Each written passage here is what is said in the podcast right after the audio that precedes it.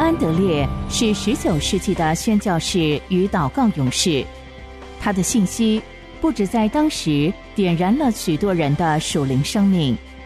他的著作等身，他的文以载道，今日更是依旧跨越着时空来为主传声。期盼您能透过资深广播人楚云的朗读，得着这天上来的赐福。欢迎收听《圣徒圣言》。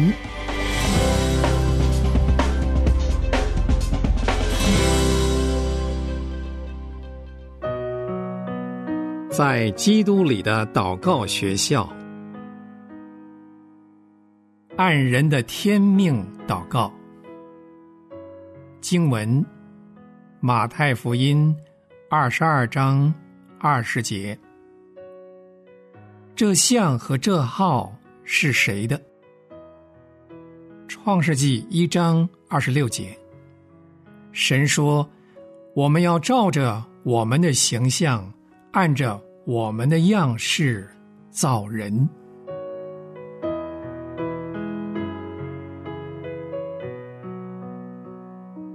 这像是谁的？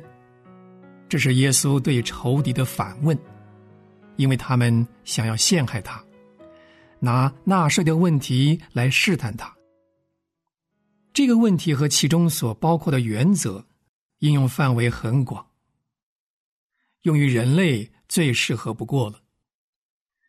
人所具的形象规定了人类的前途，它既具有神的形象。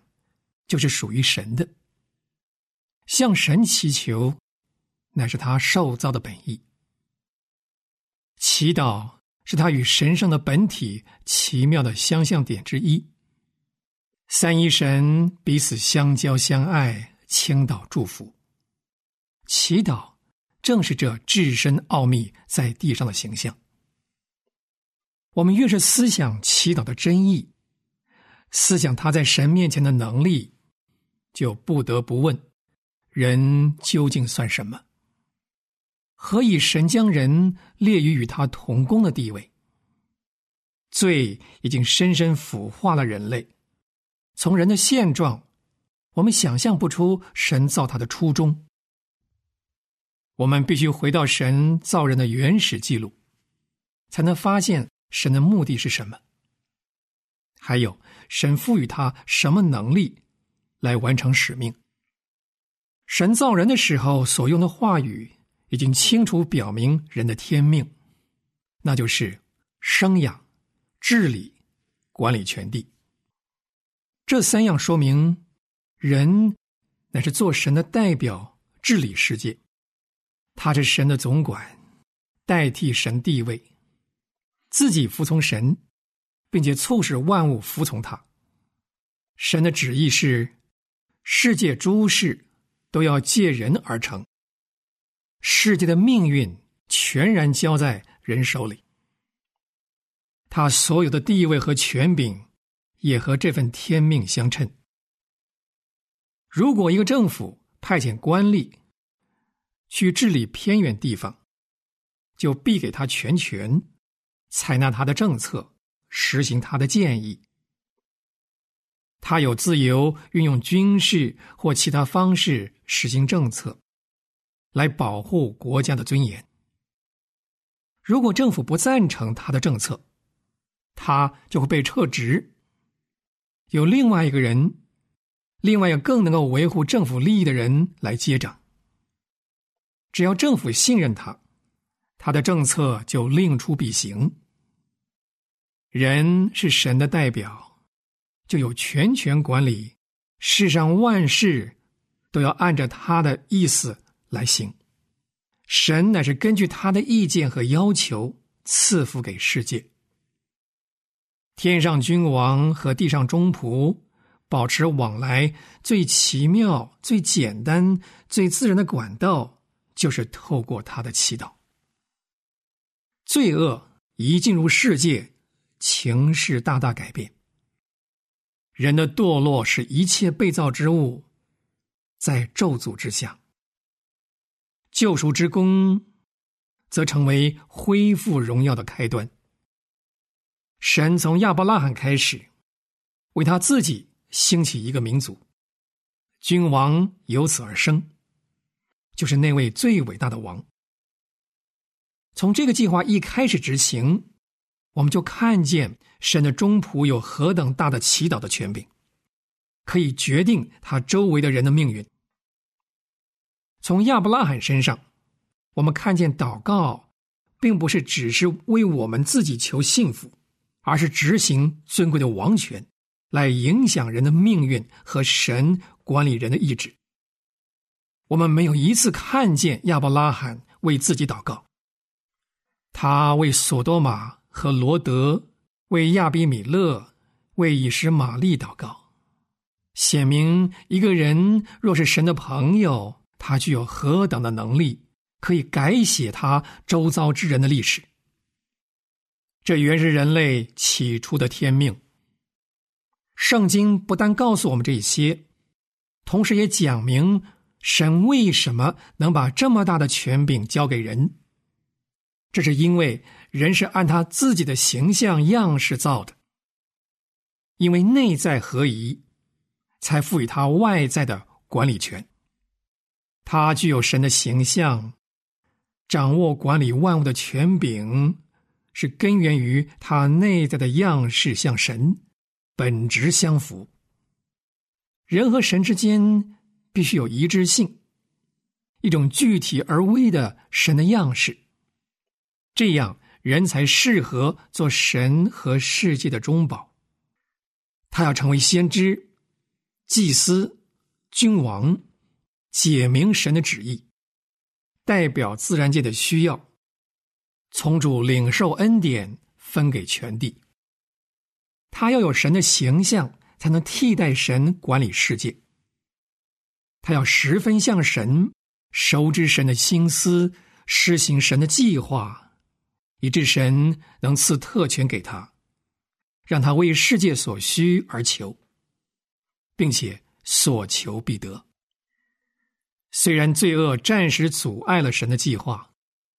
但祈祷的能力仍与未曾堕落前一样，是人有神形象的明证，是他与那位不可见的无限者相交的工具，是蒙恩者的一种能力，可以握住那位掌握宇宙命运之手。祈祷不只是呼求恩典，那是人的意志最高层次的运用，知道自己。有神的形象，有君王的自由。受造的目的是要执行那位永恒者的政策，并且有能力做到。凡罪恶所毁坏的，恩典已将它恢复。首先的亚当所丧失的，被幕后的亚当赢回来。人在基督里恢复了原有的地位。教会在基督里也承受了祈求就必得着的应许。这样的应许，最重要的意义，绝不是指我们自己所需要的恩典和祝福，而是指我们的地位，就是天上葡萄树多结果子的枝子，像耶稣一样，只为天父的事工和荣耀而活。这应许是给那些活在基督里的人，就是放下自我，住在基督里，承受他顺服和舍己生命的人。这样的人失去了自己的生命，而在基督里再度得着。现在一心只为天父的心意和他的国度而活。这些人明白，他们的新生命。使他们回到神最初所定的天命当中，重新得到神的形象和样式，因而有治理的权柄。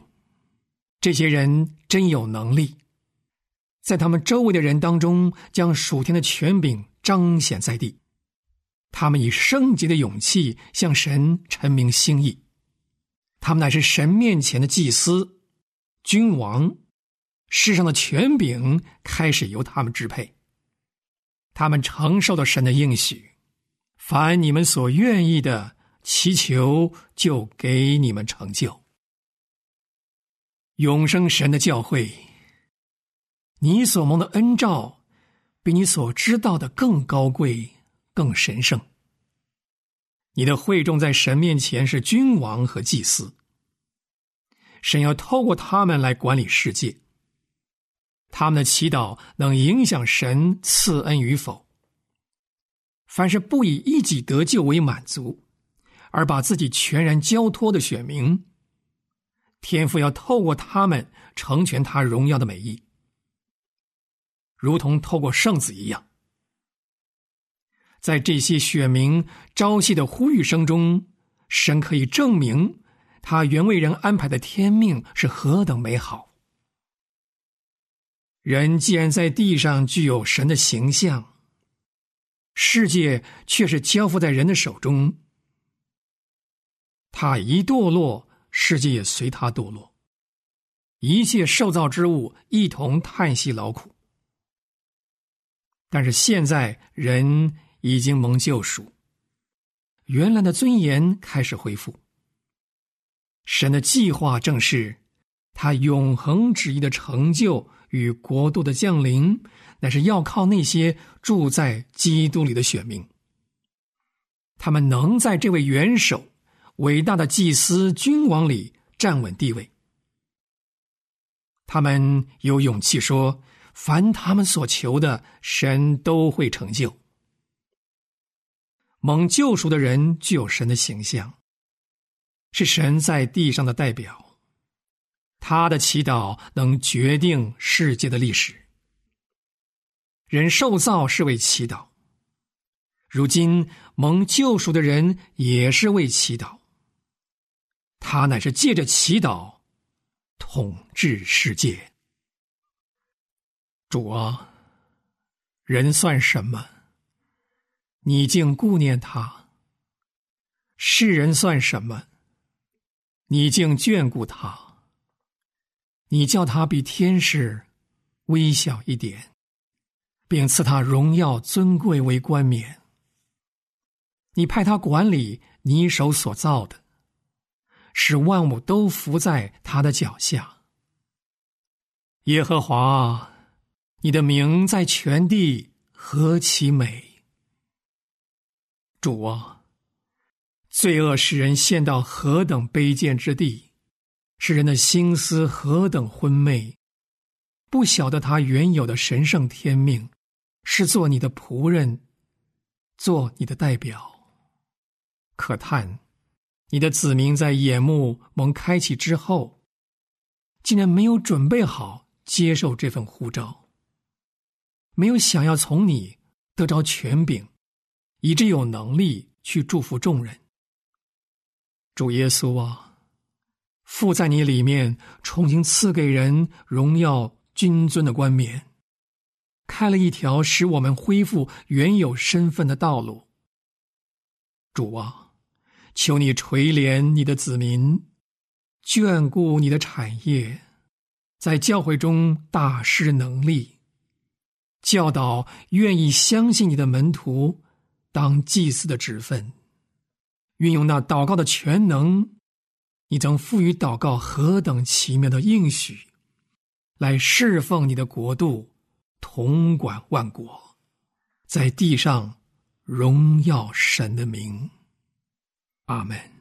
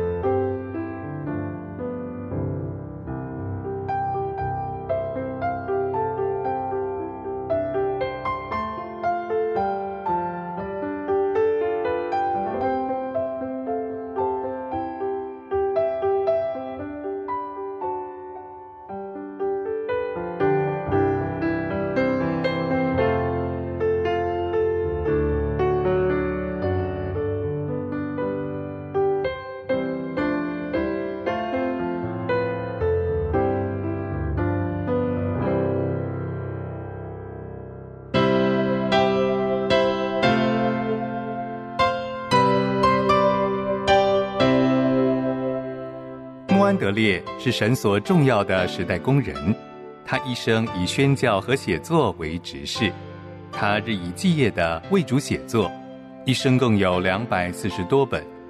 从十九世纪以来，他的文字一直不断的影响着历代信徒，成为全球非常重要的灵修小品。这一刻，就让你我继续来聆听由资深广播人楚云所诵读的。圣徒圣言，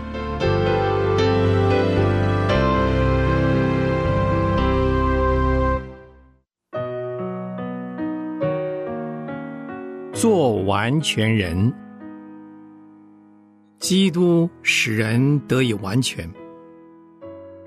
希伯来书五章八到九节，救他们的元帅因苦难得以完全。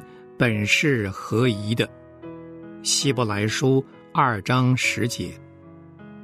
他虽然为儿子，还是因所受的苦难学了顺服。他既得以完全，就为凡顺从他的人成了永远得救的根源。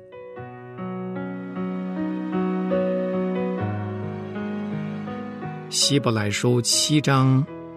二十八节，但在律法以后启示的话，是立儿子为大祭司，乃是成全到永远的。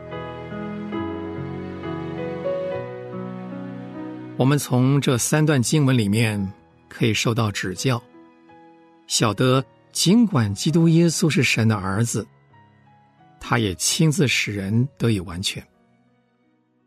第一段经文告诉我们，他是完全的，因为他是救我们的元帅。神的工作就是要叫他完全了，这实在是一个迫切的需要。而神成就这个工作又是合宜的，这个工作借着苦难而得以成全了。第二段经文告诉我们。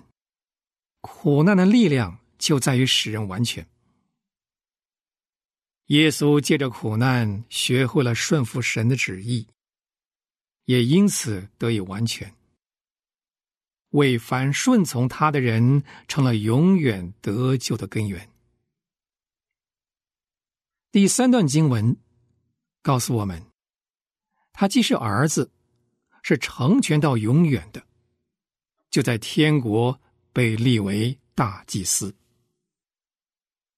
这些话向我们表明了基督徒完全的全部奥秘。除了基督的完全以外，基督徒再得不着别的完全。他越是深刻的认识主的品性，比如因苦难和顺服而完全与神的旨意相合，从此便得以完全。他就越清楚认识到，基督要赐下来的救赎恩典，实际上包括哪些内容，也晓得真正完全得着他的方法，在基督里面丝毫没有缺乏和亏欠。他从一降生开始就是完全人，但是他还需要进一步得以完全。在他作为人的天性里面，还有许多方面需要长进，需要得着栽培，只有这样才得以完全。他一步一步的照着神向他所显明的旨意而行，在试炼和苦难之中，他要学会并且表明自己所要做的，那就是不惜任何代价，也要遵行神的旨意。正是这位基督，成了我们的主，是跑在我们前面的，是我们的大祭司和救赎主。他因顺服神的旨意而得着的完全，从此就向我们显明了，我们就完全晓得了他所赐给我们的救赎之恩。我们学会了把他当做我们的榜样。我们也要像他一样的说：“因为我从天上降下来，不是要按着自己的意思行，乃是要按那差我来者的意思行。我们接纳了神的旨意，把它当做我们生活的目标。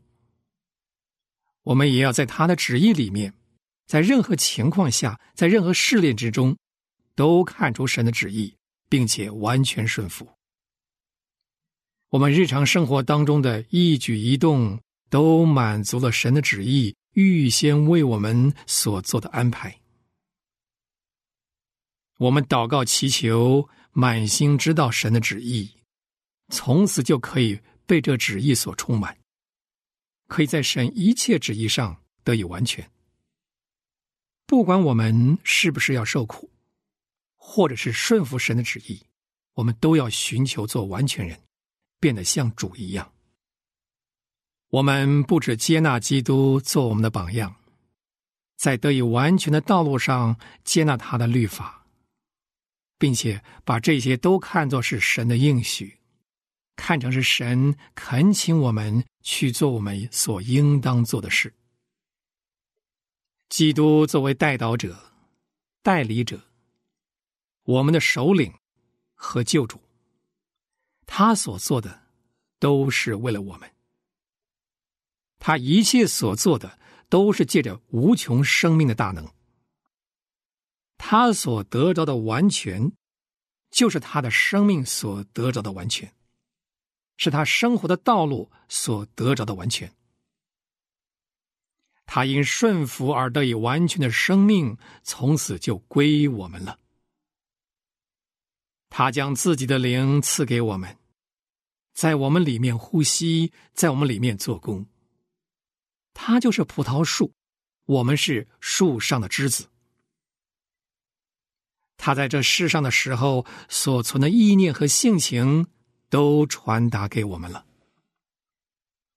在天上的基督，不仅把自己的灵赐下来给我们，他也要亲自降临，住在我们里面。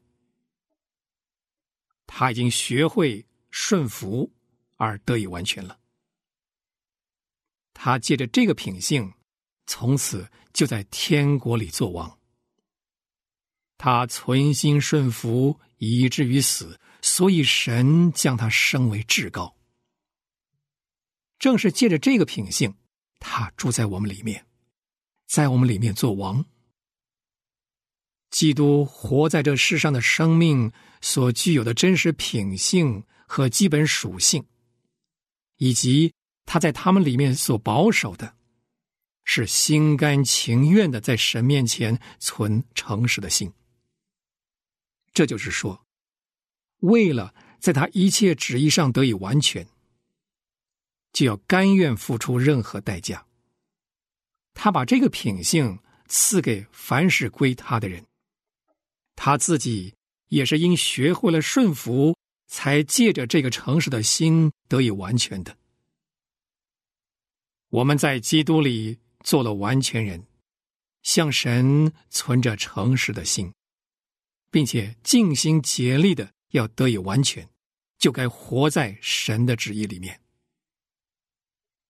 我们唯一的可想，就是像他一样，遵行神的旨意，在神一切的旨意上得以完全了。交通的秘诀：顺服。耶利米书十一章四节：你们要听我的话，这样我也做你们的神。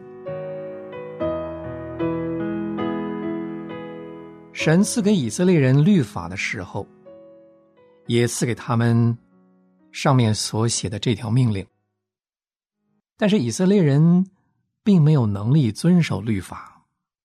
所以，神再赐给他们新约，使他的百姓能活出一个顺服的生活来。耶利米书三十一章三十三节说：“我要将我的律法放在他们里面，写在他们心上。”耶利米书三十二章四十节说：“且使他们有敬畏我的心，不离开我。”以西结书三十六章二十七节说：“我必使你们谨守遵行我的典章。”这些奇妙的应许，都使以色列人确切的相信说，他们的顺服要成为他们的喜乐。让我们倾听主耶稣对于顺服他是怎么说的。他说：“有了我的命令又遵守的，这人就是爱我的。爱我的必蒙我父爱他，我也要爱他，并且我们要到他那里去。”与他同住，《约翰福音》十四章二十一到二十三节。耶稣又说：“你们若遵守我的命令，就常在我的爱里。”《约翰福音》十五章十节。这些话乃是取之不尽、用之不竭的宝库。信心坚定的信靠基督，能叫我们活出一个爱。和顺服的生活，除非儿女们肯顺服，就没有一个父亲能够训诲他们；若是一个学生一直不肯顺服，也没有一个教师能教导他；若是士兵不立刻顺服，也没有一个将军能领导他们打胜仗。祈求神把信心的生活，就是顺服的生活这句话铭刻在我们心里。基督是如何向着天父在顺服里生活，照样，我们若要在神的爱里生活，也需要顺服。可惜，有一种思想太普遍了，就是我不能顺服，这太不可能了。是的，顺服在我们是不可能的，但是在神却不然。他曾经应许说：“我必使你们。”谨守遵行我的典章，祷告神也默想这些话，圣灵就会明亮我们的眼睛，使我们有力遵行神的旨意。